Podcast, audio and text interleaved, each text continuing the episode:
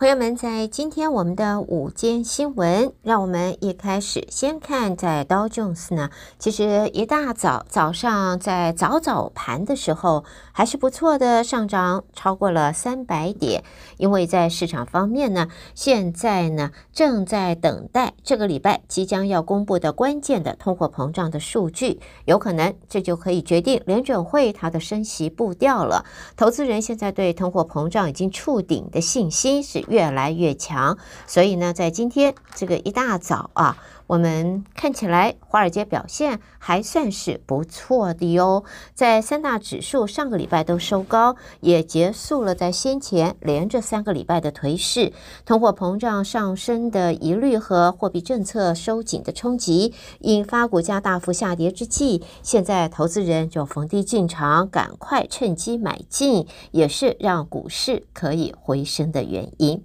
好，另外呢，在这里也看到，在通用汽车和 LG 啊，Life is Good 这一个呃能新的能源合资公司已经证实，通用汽车和 LG 的新能源正在考虑，他们要在印第安纳州的新卡莱尔建设第四座美国的电池制造厂。根据了解呢。这个他们已经提交了减税的申请，希望能够在这个月底获得相关单位的批准。根据媒体在上个月的报道，美国能源部是计划向啊、这一个公司提供二十五亿美元贷款，帮助他们建设三座电池厂。三座工厂会分别位于 Ohio 州、田纳西州还有密西根州。为了支持电池产业的发展，美国政府也推出了先进技术车辆制造 （ATVM） 的贷款项目。这个项目也是美国能源部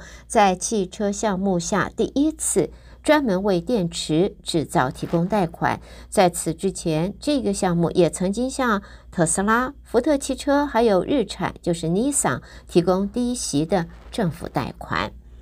好，下边呢，我们再继续看到，这是英国的消息了。英国首相特拉斯的发言人在今天说，全英国将会在十八号啊，为已故的女王伊丽莎白二世默哀一分钟。在位超过七十年的伊丽莎白二世上个礼拜辞世，享耆寿九十六岁。英国预计十九号就要为女王举行国葬，十八号晚上八点将会先为她默哀一分钟。女王辞世之后，英国国会事务呃呃事务都延都现在事务都延到了二十一号过后才进行。然而，国会预计二十二号就要休会。特拉斯的发言人表示，英国政府还是按计划这个月提出财政说明，解释为何呃如何为一项空前的能源账单支援方案提供资金，但是日期还没有确定，而且是不会在休会期间进行的。另外呢，在现在不光是英国有能源危机啊，那现在其实全球都有。这我们的能源危机，现在智库则说，德国明年的经济恐怕会衰退。这是一个总部位于德国慕尼黑的重要智库，它在今天发出了相关的警告，说随着俄罗斯削减能源供应，欧洲最大经济体的德国就要面临的是通货膨胀飙升，而明年它的经济可能就会因此陷入衰退了。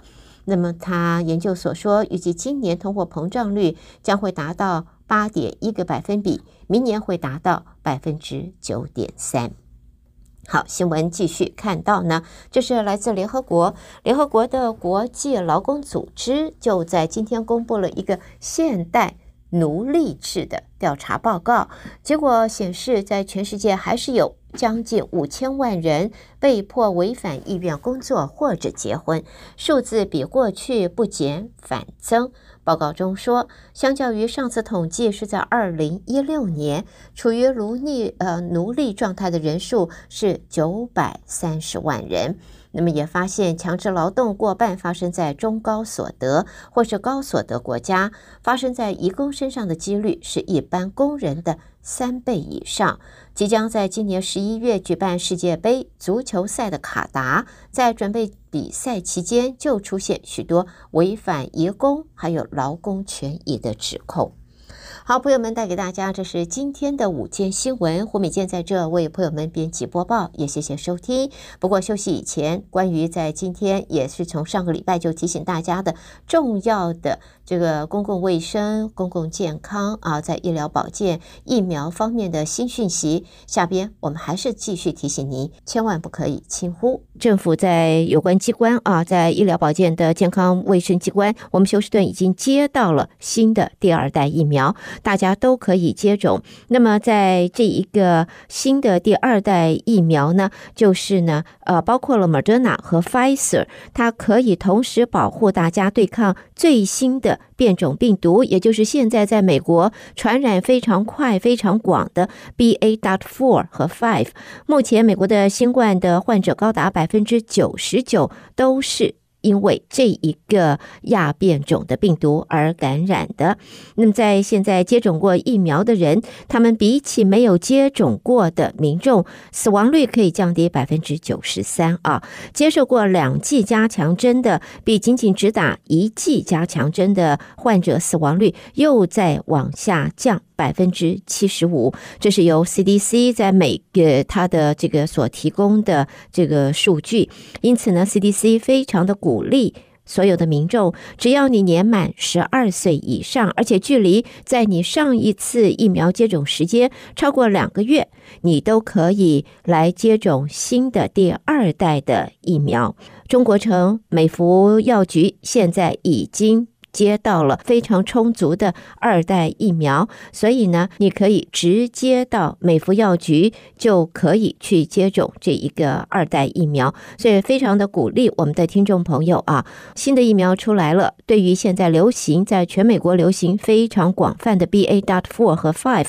是专门针对这一个病毒之外，也对于原生最原始的 Omicron COVID 的病毒也有相当好的防护力，所以希望我们的朋友们不要轻湖美孚药局的电话二八一五零六二四五三，不需要预约，走进去就可以接种了。好，朋友们，在这个讯息之后，我们稍微休息一会儿，欢迎继续收听我们接下来的节目。